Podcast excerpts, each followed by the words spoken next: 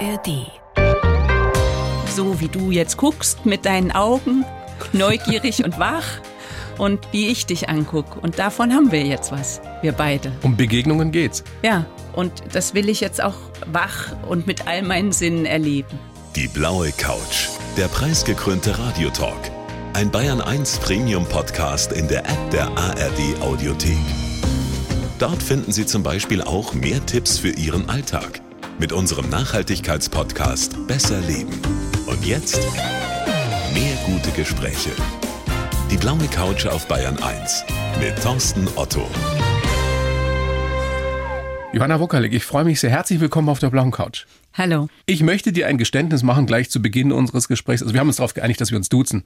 Nicht, dass sich irgendjemand wundert oder fragt, kennen die sich oder was ist da? Nein.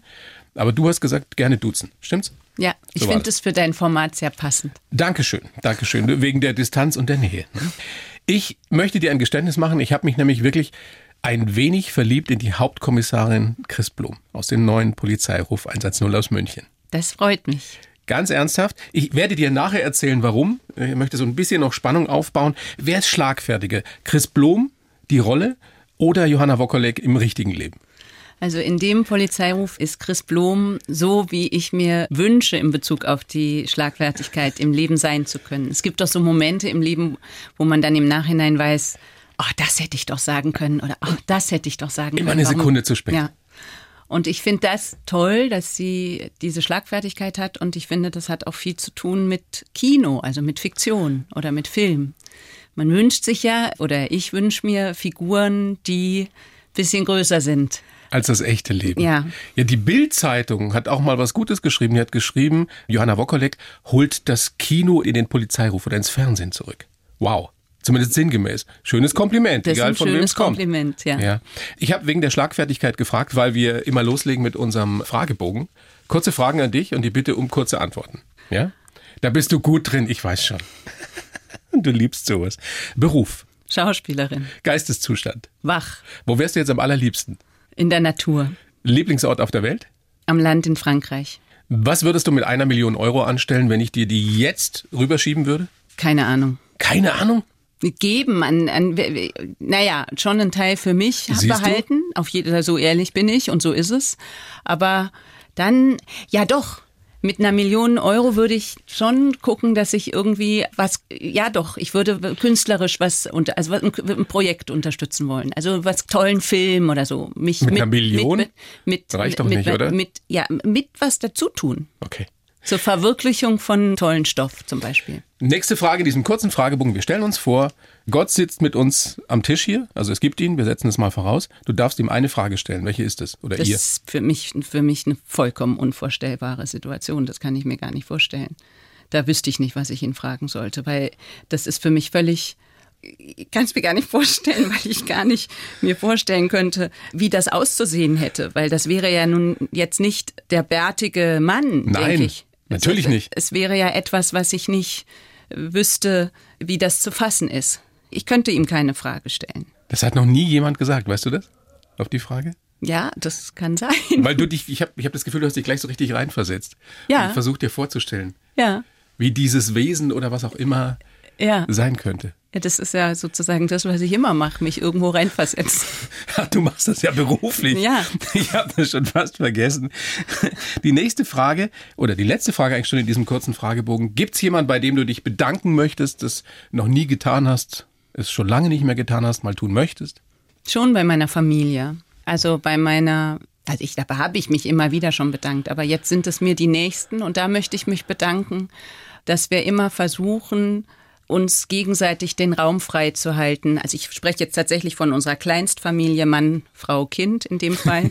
Dein Mann Äh, ist Dirigent. Ja, dass wir versuchen, uns wirklich zu bemühen, uns gegenseitig Raum zu schaffen für unsere künstlerischen Projekte, was schwierig genug ist, jeweils mit den Berufen plus auch die Familie zu leben. Und das ist ein großes, großer Das ist Balanceakt. eine Aufgabe und immer wieder arbeiten. ne? Aber dafür bin ich dankbar, dass wir das miteinander schaffen und miteinander auch versuchen aufrechtzuerhalten. Schön gesagt und ernst gemeint, wie ich deinem Gesichtsausdruck entnehme. Du könntest dich auch bei Stefan Weigel bedanken, der ein wunderbares Drehbuch geschrieben hat für den Polizeiruf. Oder auch beim BR, dass die überhaupt an dich gedacht haben bei dieser Rolle. Der Ja, das ist Hauptkommissarin ja- Chris Blum. Ja, ich war auch ganz überrascht, dass die an mich gedacht hatten, muss ich sagen. Ich habe erst mal gar nicht an sowas gedacht und dann haben die mich gefragt und dann habe ich gedacht, aha, da habe ich jetzt als erstes nicht dran gedacht, dass ich sowas mache. Dann habe ich gedacht, mal gucken, wer die sind, die mich da fragen. Und dann bin ich nach München gekommen und habe Claudia Simonescu von der Redaktion und Tobias Schulze getroffen und das war so wunderbar schon die erste Begegnung, dass ich Lust hatte, die noch öfter zu treffen.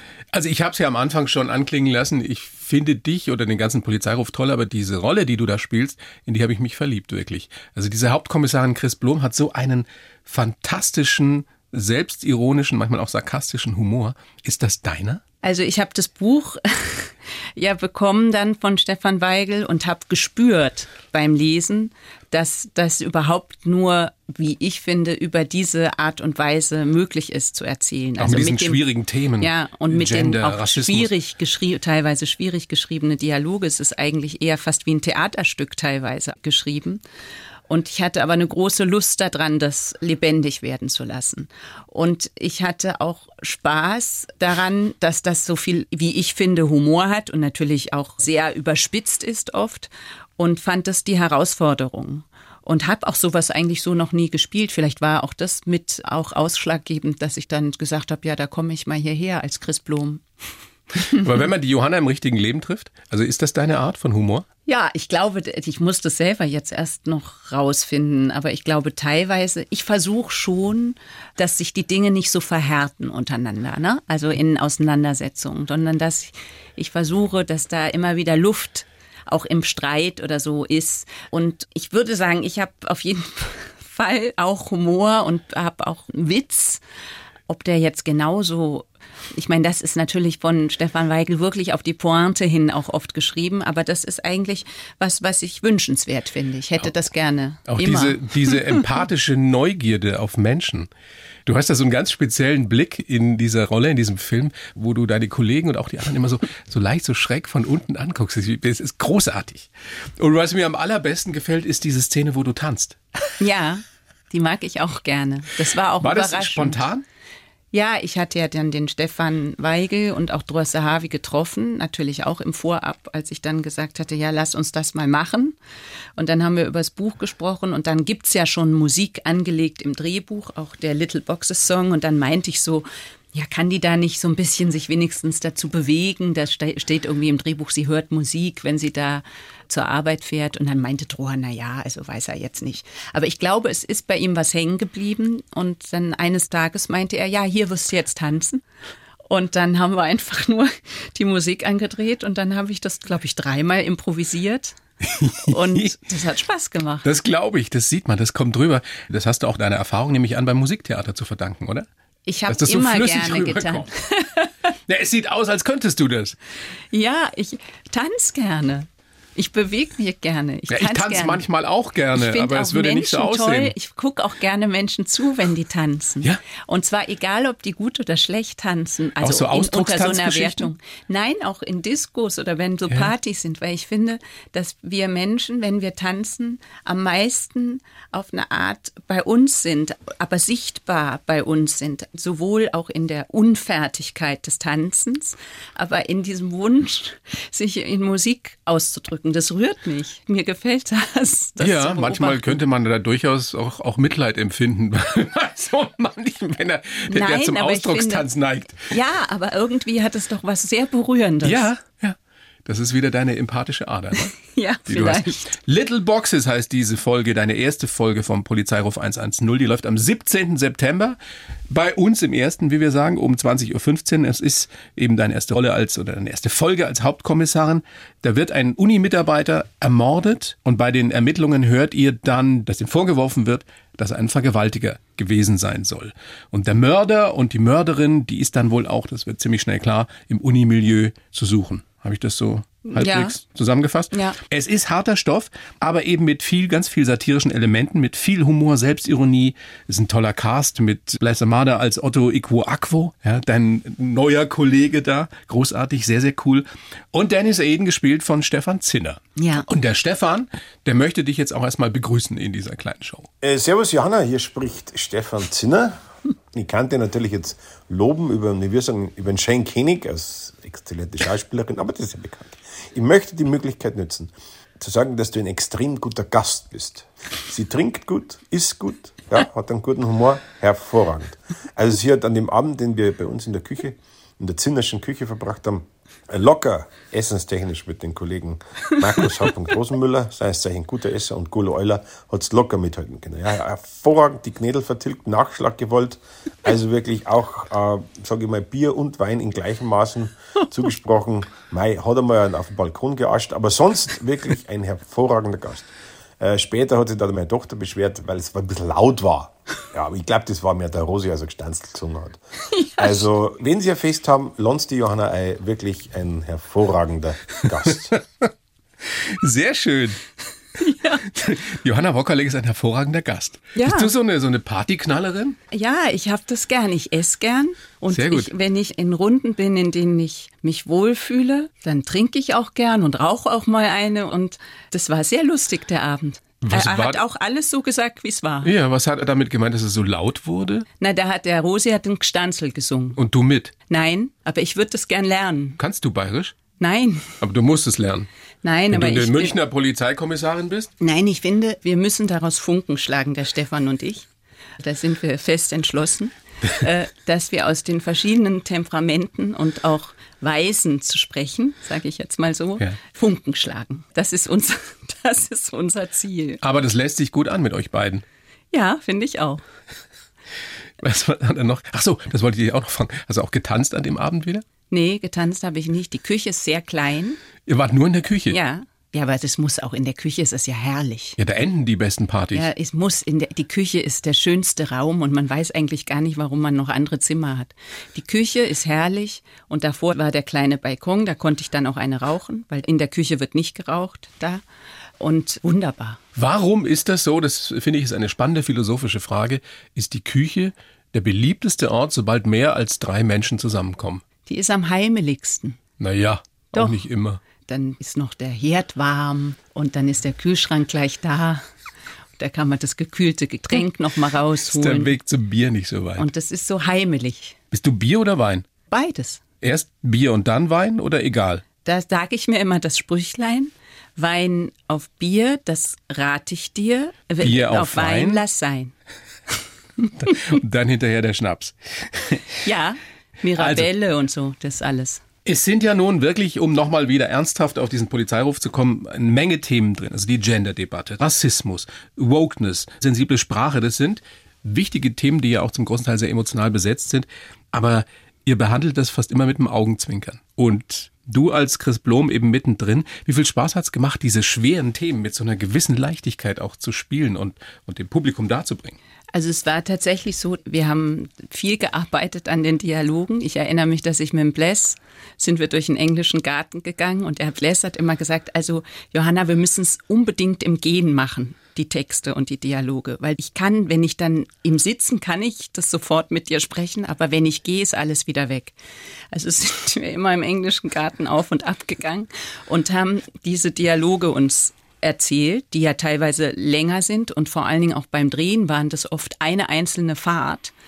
Das heißt, die kamen mit uns mit und dann hat es einer gerade wieder kurz vor Schluss versemmelt. Da gibt sensationelle Outtakes, oder? Wahrscheinlich, ja. Und dann musste man wieder und dann war wieder irgendwie die Zeit schon fast um. Also da gab es auch stressige Momente, aber sehr lustig.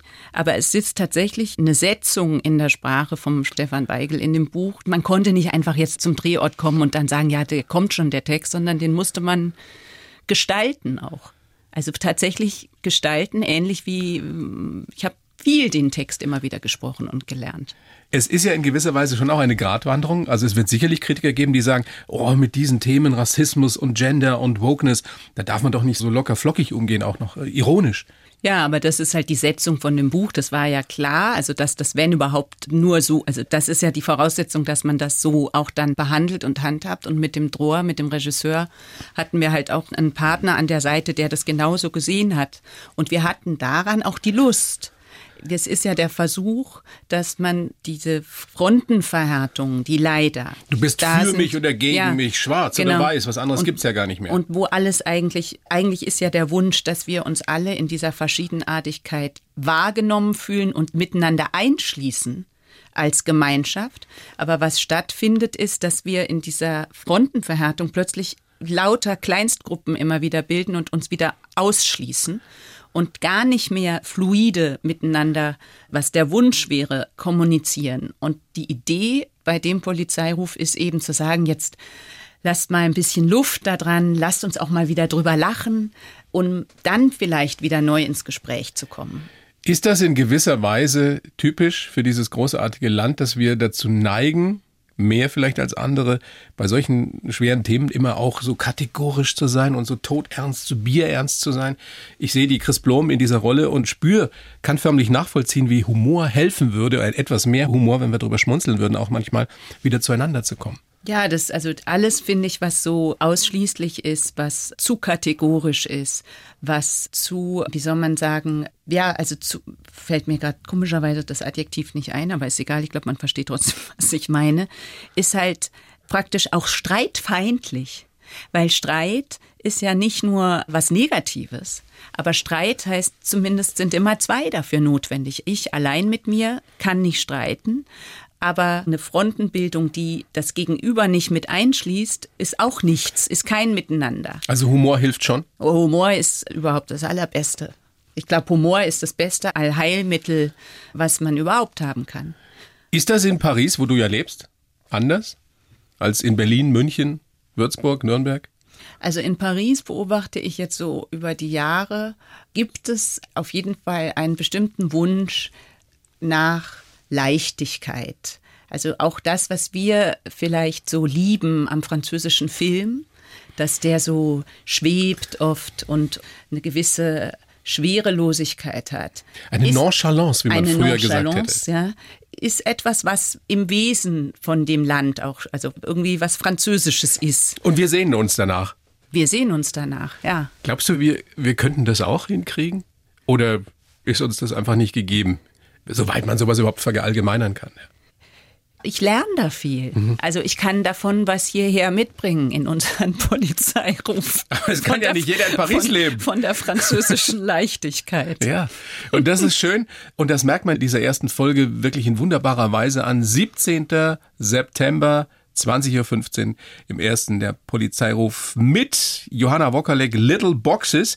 Johanna, wir wollen dich natürlich auch noch ein bisschen besser kennenlernen und zu diesem Zweck schreibe ich ja immer einen Lebenslauf in dieser kleinen Show. Den würde ich dir jetzt geben. Du kennst ihn nicht. Ich muss den Du vorlesen. freust dich schon drauf. Du liest ihn bitte vor und sagst mir dann danach, ob du den unterschreibst oder ob das Quatsch ist und du den zerreißen musst. Bitteschön. Ich heiße Johanna Wokalek und bin Schauspielerin mit Leib und Seele. Jede Rolle, die ich gespielt habe, ist in mir drin. Die Päpstin, das Dienstmädchen, auch die Terroristin. Geprägt haben mich meine Kindheit in Freiburg, mein Freund und Meister, Entschuldigung, Klaus Maria Brandauer und das Leben in Paris. Als neue Kommissarin im Münchner Polizeiruf versuche ich mit viel Humor unseren Fall zu lösen. Wenn ich nicht drehe oder Musiktheater mache, höre ich gerne Radio oder Hörbücher, denn ich liebe es, mich auf einen meiner Sinne zu konzentrieren. Am, be Am besten entspannen kann ich, wenn ich Yoga mache oder laufen gehe. Ich kann gut über mich selbst lachen und bin überzeugt, wir müssen unsere Träume lebendig halten. Ja, das ist ja wie so ein bisschen, wie wenn man so eine Aufgabe hat in der Schule. Ja. Was dachtest du denn, so wo du einen bist? kleinen gestalteten Lebenslauf. Mhm. Ja? Steht da Quatsch drin? Also gibt's irgendwas, wo du sagst, äh, Nein, äh, ich musste über niemals? bestimmte Freund und Meister, da muss ich drüber lachen. Ja, aber dein Dann- Freund ist er doch inzwischen, oder? Ja, aber und Meister, War das klingt mal? so nach Meister Eckhart oder Meister, ich, ich weiß nicht, ja. So stelle ich mir das als Laie vor, Ja. mit dem großen Klaus Maria Brandauer, wenn man da als ganz junge Schauspielerin, Mhm. also, soweit ich mich da in eine junge Schauspielerin hineinversetzen kann. Du warst damals, wie alt? 19. 19 Mhm. und dann steht auf einmal Klaus Maria Brandauer vor dir, Mephisto Mhm. steht vor dir, ja, oder wie heißt er in, in James Bond oder wie hieß er? Äh, ihr fragt mich jetzt bitte nicht Wurscht. so. Jedenfalls, O- also Oberst Riedel der böse, dann. der Mhm. Bösewicht aus James Bond steht vor dir. Also das, da, da da steht doch der Meister. Oder war das nicht so? Ja, der stand, äh, ja, doch. Es ist ein, ein schöner, es ist so ein alt, so ein bisschen ein altmodischer Begriff. Ja, so bin ich. Ja, das gefällt mir auch. Ist auch schön. Hat was, hat so was Poetisches fast. Und davor das Dienstmädchen in der Zeile drüber. Die Päpst, Ja. die Rollenzusammenstellung. Das- ja, das sind halt die deine Päpstin, Rollen das auch gewesen. Dienstmädchen und die Terroristin. Um deine ganze Bandbreite zu illustrieren. Ja. Dann Yoga mache ich, das stimmt. Ich gehe laufen. Was machst du für Yoga? Das darfst du mich nicht fragen. Was das für eine Art ist? Ja. Ich muss jetzt lernen, tatsächlich für meinen nächsten Film, und das schaffe ich gar nicht mehr bis dahin. Die heißt Crane Position. Irgendwie, das ist völlig Ich, ich mache wahnsinnig. kein Yoga. Ich habe zwar eine da Frau, die muss man Yogalehrerin die ist, aber. Knie auf die Oberschenkel klemmen, Okay.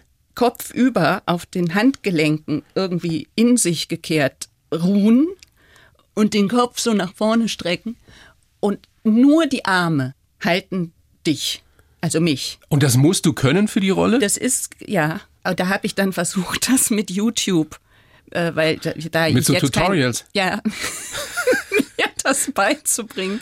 Da habe ich gesagt, das schaffe ich nicht. Ja. Und jetzt am Sonntag oder am Montag werde ich jemanden treffen, der mir das vorführt und dann kann ich wieder das nächste Mal, wenn ich herkomme, dir berichten, ob ich das je erlernt habe. Na, wenn du das nächste Mal herkommst, dann möchte ich das sehen. ja, gut. Oder ich guck's mir in, in deiner neuen Ja. Rolle an.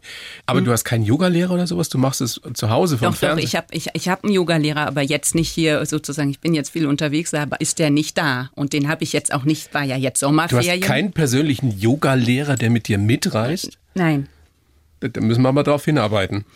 Ich habe übrigens eine Yoga-Lehrerin, Okay. eine ganz tolle, die ist schon über 70 Und du weißt aber nicht, und welche die Form von ist Yoga du unglaublich machst? fit. Und wenn man einmal mit ihr, nee, ich weiß diese, da habe ich mich nie mit befasst. Ich schau mal, das ist vielleicht was, was mich beschreibt. Okay. Ich befasse mich nicht mit den Überschriften von dem, sondern nur mit dem, was ich dann tue. Es ist mir völlig egal, wie mein Yoga heißt. Deswegen kann ich dir das auch nicht sagen. Das beschreibt dich aber wirklich gut, glaube ich. Ja, Es geht hier nicht um, um, um Überschriften, um Schlagzeilen, um Oberflächlichkeiten, sondern um das, was hinter der Fassade steckt. ja. Und wenn du dich auf eine Rolle vorbereitest, wenn du zum Beispiel Text lernst, stelle ich mir jetzt wieder ganz romantisch vor, läufst du durch die, die, die dämmerigen Straßen von Paris, an der Seine entlang und lernst Text. Ja, also früher, als ich in Wien so lange war, da war ich ja so lange am Theater, war ich im Kaffeehaus. Und im Kaffeehaus hat man eine wunderbare Hintergrundmusik, also so leichtes Geplauder, Auf- und Abtritte. Es muss aber ein Wiener Kaffeehaus sein. Ja, Yes. und das ist jetzt mein Problem, denn es muss ein Wiener Kaffeehaus sein, denn die, die Hintergrundmusik oder der Hintergrundsklang in Paris ist ein völlig anderer als in Wien. Und da gehe ich in die Natur, zum Beispiel zum Textlernen auch, wenn ich kann. Oder ich gehe nicht mehr in, in ich gehe nicht in so Bistros. Oder da würde man ja eher ins Bistro gehen. Kaffeehaus ist, da hat man ja die Bistros. Nee, das mache ich da nicht. Aber beim Joggen oder so, Nee, beim Nee? Joggen habe ich auch nicht Musik auf dem Ohr oder so. da hörst du Hörbücher. Nein, Auch nicht.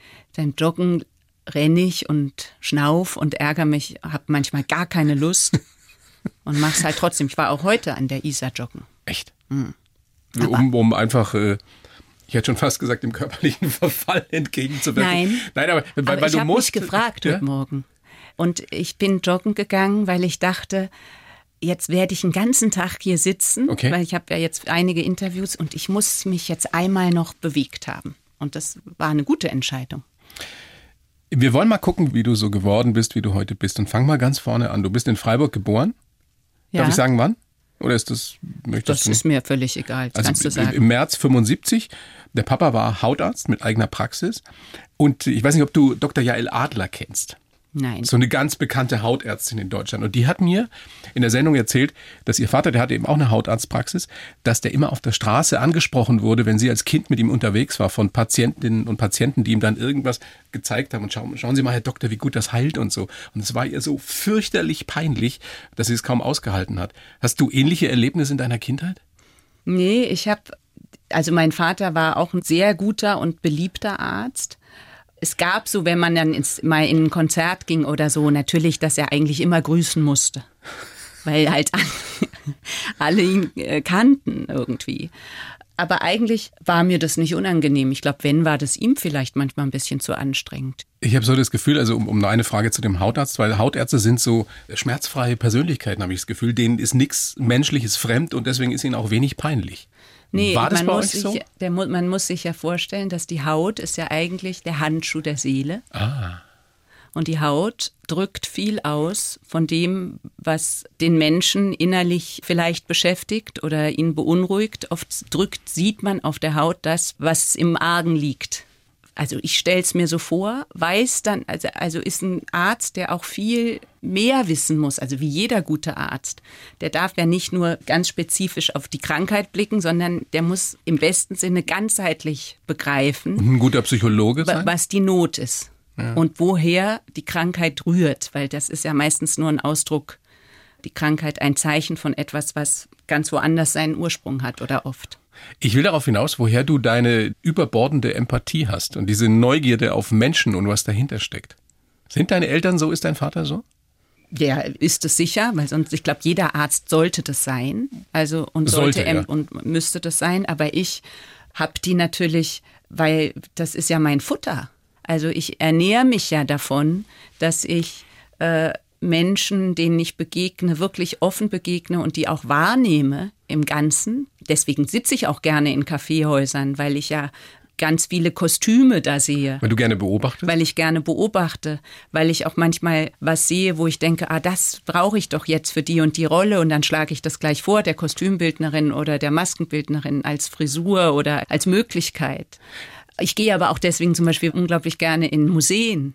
Manchmal fotografiere ich dann, das dürfen wir jetzt mit dem Handy, weil ich da ein Kleid oder einen bestimmten Ausdruck ganz toll finde auf einem Bild und dann komme ich damit zur Kostümbildnerin oder Maskenbildnerin und sage, so, so was müssen wir machen. Aber egal, ob du jetzt im Kaffeehaus sitzt, im Bistro oder ob du in, in einem Radiostudio sitzt, du nimmst immer irgendwie oder versuchst was mitzunehmen, was du vielleicht für eine deiner nächsten Rollen dann auch brauchen könntest. Nein, das ist jetzt nicht, das ist, ist Also, nein, das also- wäre ja so, wie wenn ich, wie nennt man das, vorsätzlich. Ja, das wäre so ein bisschen Das, blutsaugermäßig. ja, so, und vorsätzlich ist so ein schönes Polizeiwort, Ja. glaube ich, gell? Vorsätzlich Ja. wurde hier irgendwie ein Delikt, ein Ich- vorsätzliches Delikt. Du nimmst es keine- billigend in Kauf. Nein, es, ich, Es ich, passiert. ich finde, das ist eigentlich unser Leben. Wir hier auf dem Planeten miteinander. So wie du jetzt guckst mit deinen Augen, neugierig und wach und wie ich dich anguck. Und davon haben wir jetzt was, wir beide. Um Begegnungen geht's. Ja. Und was kann man da rausziehen? Oder warum ist das so wichtig? Ja, das bereichert mich. Das ist so ein blödes Wort, finde ich jetzt. Aber das macht doch jetzt meinen Moment reicher. Wir haben jetzt eine Verabredung, dass wir uns jetzt hier sehen.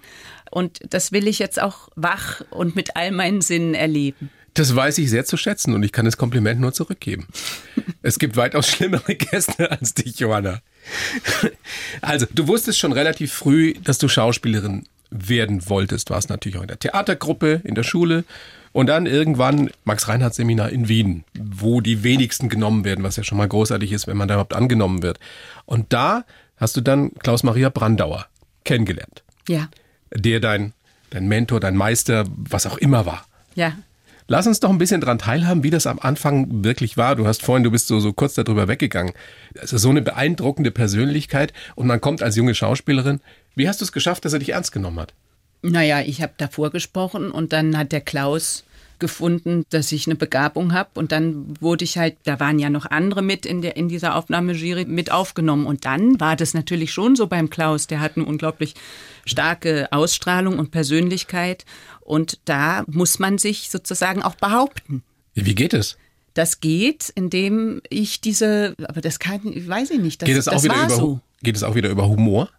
Das geht über Humor und aber auch über eine Unabhängigkeit selber, dass man einerseits sagt, ja, ich möchte etwas lernen vom Klaus Maria Brandauer, aber andererseits, ich bin ich.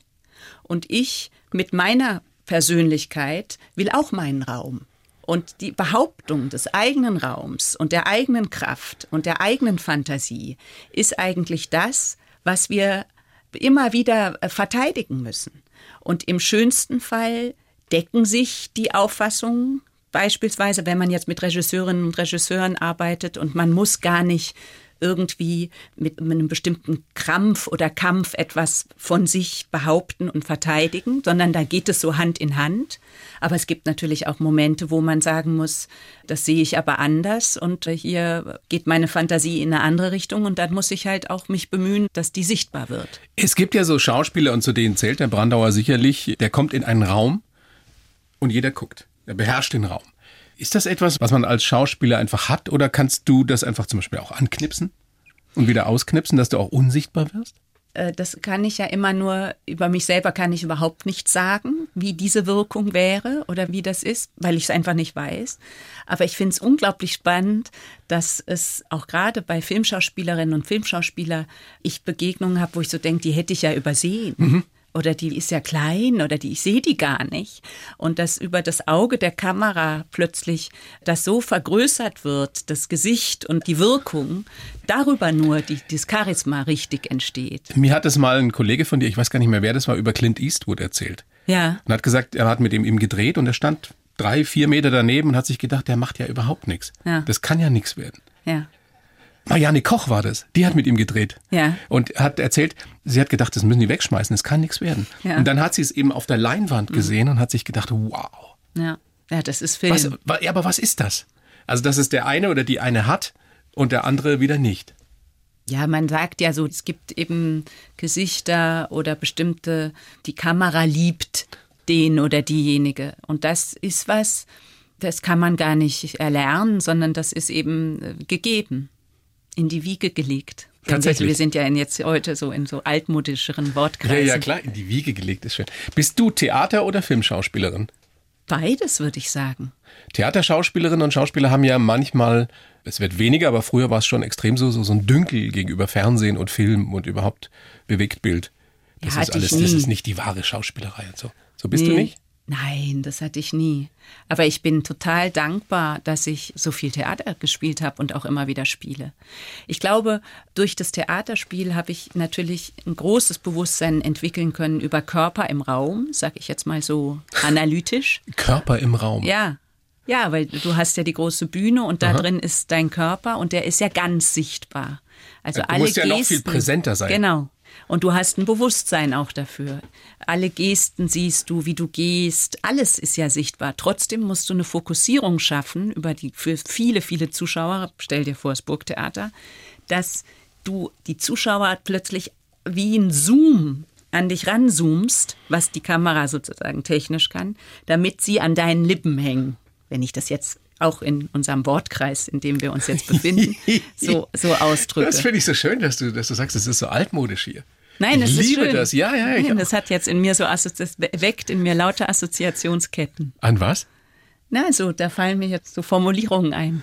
Da hänge ich mich jetzt so dran. Weil du das Burgtheater, das ehrenwerte, altehrwürdige Burgtheater angesprochen hast, da warst du ja schon mit 25. Ja, nein, da war ich sogar vorher, stell dir vor.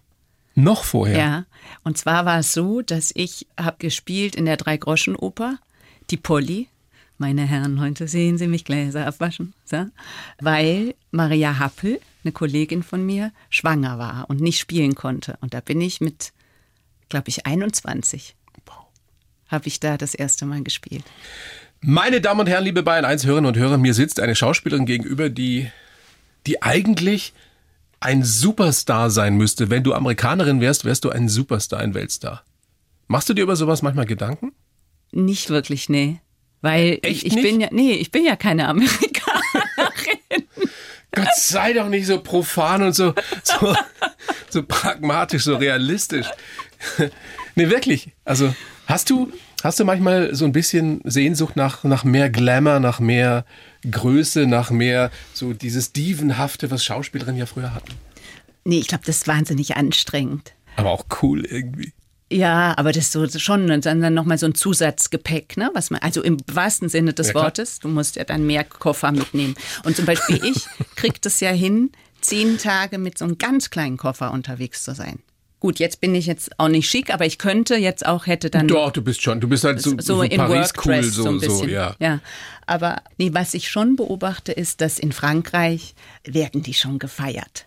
Die Schauspielerinnen und Schauspieler, besonders die Also eine. Isabelle Huppert. ja, und das ist irgendwie mit einer Lust ich muss sagen, mit einer lustvollen Hingabe werden diese Schauspielerinnen Ja, gefeiert. aber das hat Und doch was. Das hat was Schönes. Ja.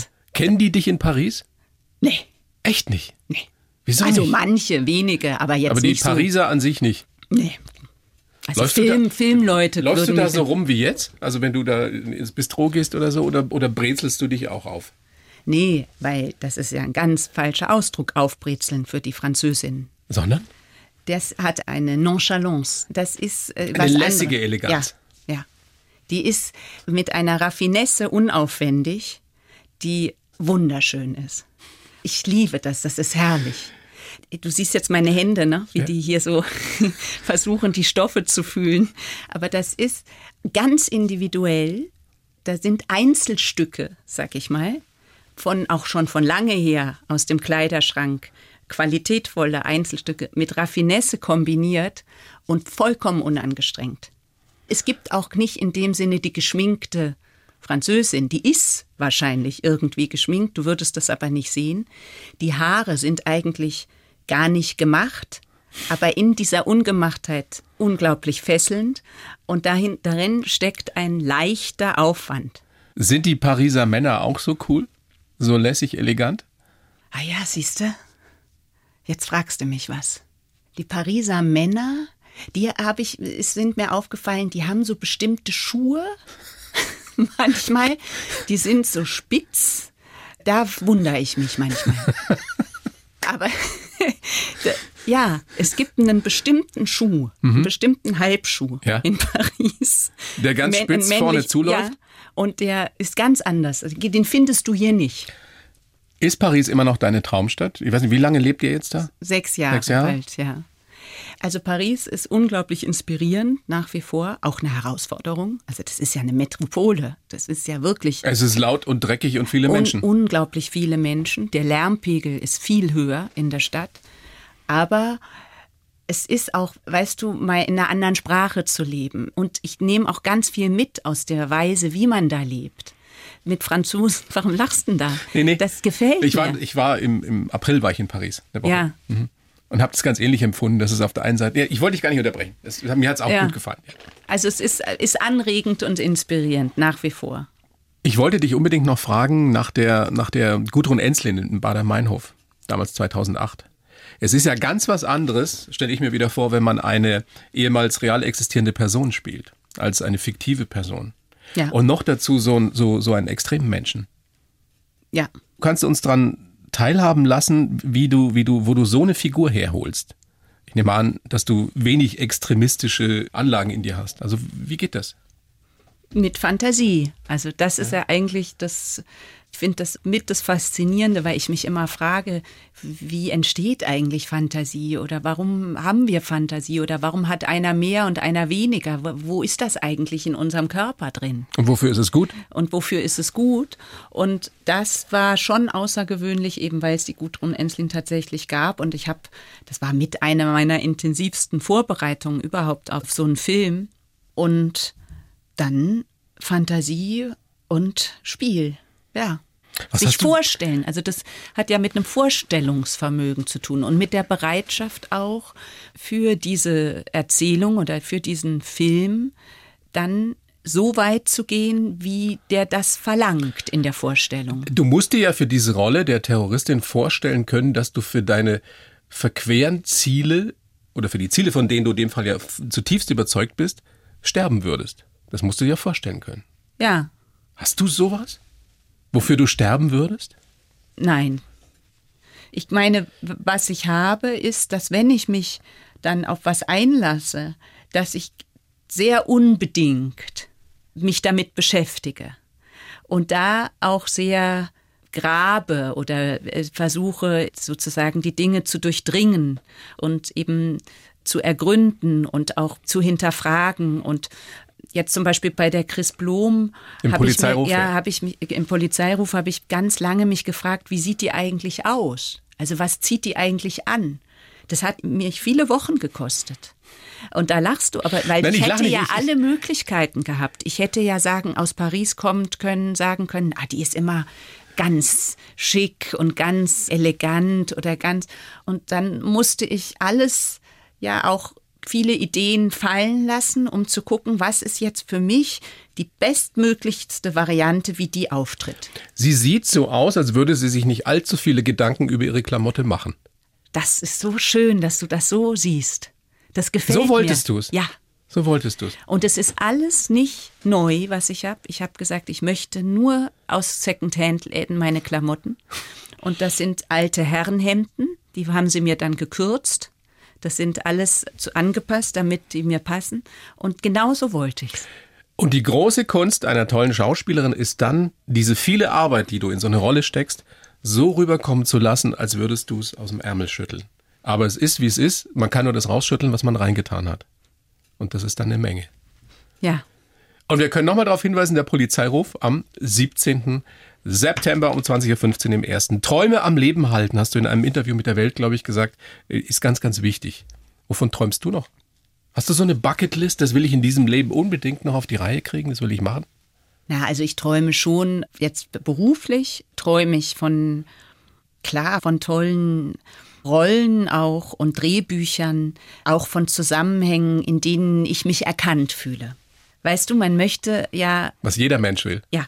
Man möchte in den künstlerischen Begegnungen sozusagen einerseits diesen Blick durchs andere Auge auf einen selber wünscht man sich, mit dessen Fantasie und zeitgleich wünscht man sich, dass er oder sie in dir etwas erkennt, was du vielleicht selber noch gar nicht gesehen hast und dich dahin auch, hat auch was mit, mit einer Verführung, mit einer Lust zu tun, dich dahin begleitet oder führt. Also du möchtest auch von dir selbst noch überrascht werden. Ja, immer. Das ist Immer toll, sind wieder. tolle Momente, wenn das passiert. Ja, herrlich. Weil viele von uns neigen ja dazu, ab einem gewissen Alter zu sagen, jetzt habe ich eh schon alles erlebt und was soll noch kommen? Ja. Das finde ich das Schlimmste. Das möchte ich nicht, dass das eintritt. Das wäre mein Traum. Wenn du mich nach Träumen fragst, dass das nie eintritt.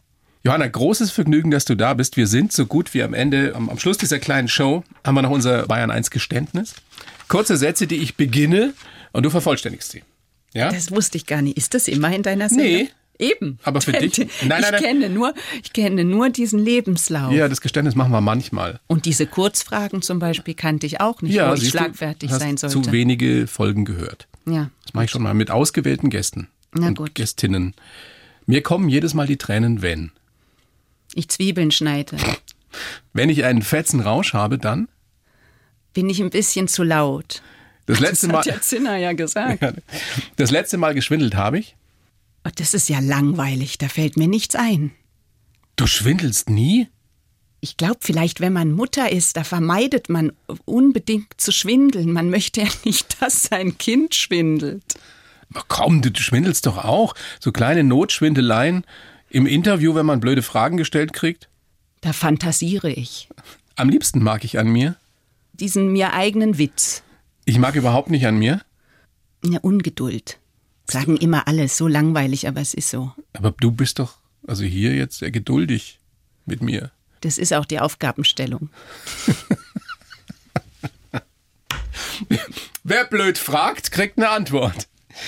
Ja, ich habe mich das letzte Mal fürchterlich geschämt als. Das verdränge ich. Aber du schämst dich schon manchmal oder, oder schämst du dich auch nie? Doch, doch. Nein, das, ich, ich glaube, ich, das ist völlig unmöglich zum Beispiel, wenn eine gute Schauspielerin oder Schauspieler zu sein, ohne das Gefühl der Scham zu kennen.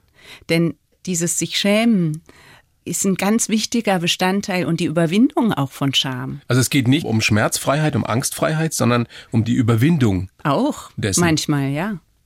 Ja. Zum Beispiel, wenn man plötzlich heißt, es kommen wir improvisieren. Und dann sind die Improvisationen, also zum, das geht nur in geschützten Räumen. Da kommen manchmal Improvisationen zustande. Wenn man abends nach Hause geht, denkt man, was war denn das bitte? Da kann man sich auch mal schämen. Das müsste man mal zeigen.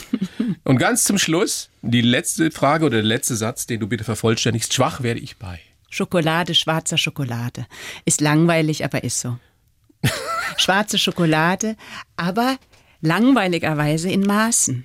Also du haust dir dann nicht so eine ganze Tafel Nein. rein, sondern so ein Stück schwarze Schokolade. Ja, ich finde es ehrlich, das finde ich unsinnlich, dass ich dir nicht sagen kann, ich hau mir eine ganze Tafel rein. So habe ich es mir jetzt vorgestellt. aber Und eine, eine Flasche Pastis dazu du, oder das, so. Ja, die schwarze Schokolade kannst du nicht eine ganze Tafel essen. Das ist der Trick der schwarzen Schokolade. Die macht dich früher sozusagen, die stillt diese Schokoladenlust vorher. Der Trick der schwarzen Schokolade. Der größte Trick, den der Teufel je gebracht hat, war es, die Menschen glauben zu lassen, dass es ihn gar nicht gibt. Aus welchem Film ist es? Kann man wissen, Johanna? Der größte Trick, den der Teufel je gebracht hat, war es, die Menschen glauben zu lassen. Ist dass das es aus dem, dem äh, äh, Filzmeier-Film? Nein! Das wäre, ja, aber ja, wär theoretisch auch möglich. Ja. Nee, aus die üblichen Verdächtigen. Oh ja, die, das ist jetzt schade, dass ich das nicht. Aber hättest du mir das halt auf Englisch gesagt? Auf Französisch vielleicht? Johanna, großes Vergnügen. Alles Gute, bleib gesund und bis zum nächsten Mal, wenn du uns dann vorführen wirst, wie du den, was machst, den Kranich, Ja, den Kranich. Crane. Ja. Ja, für den, kannst du sagen, für was das ist? Für welche Rolle? Das ist im, fange ich jetzt so, im, im Herbst drehe ich in Lettland mit einem lettischen Regisseur in Riga. Da drehe ich. Weiter sage ich jetzt noch nichts. Preise hast du schon viele gekriegt, ne? Bambi hast du äh, deutschen Filmpreis Das und so weiter. Also da hast du doch sicher eine Liste auch. Ja, aber die habe ich verschmissen. Die habe ich weggelegt, die Liste. Weil ich wusste, du hast viele Preise. Ich frage deshalb, weil äh, die sehr geschätzte Kollegin äh, Susanne Rohrer, die kriegt vielleicht am Donnerstag den Deutschen Radiopreis.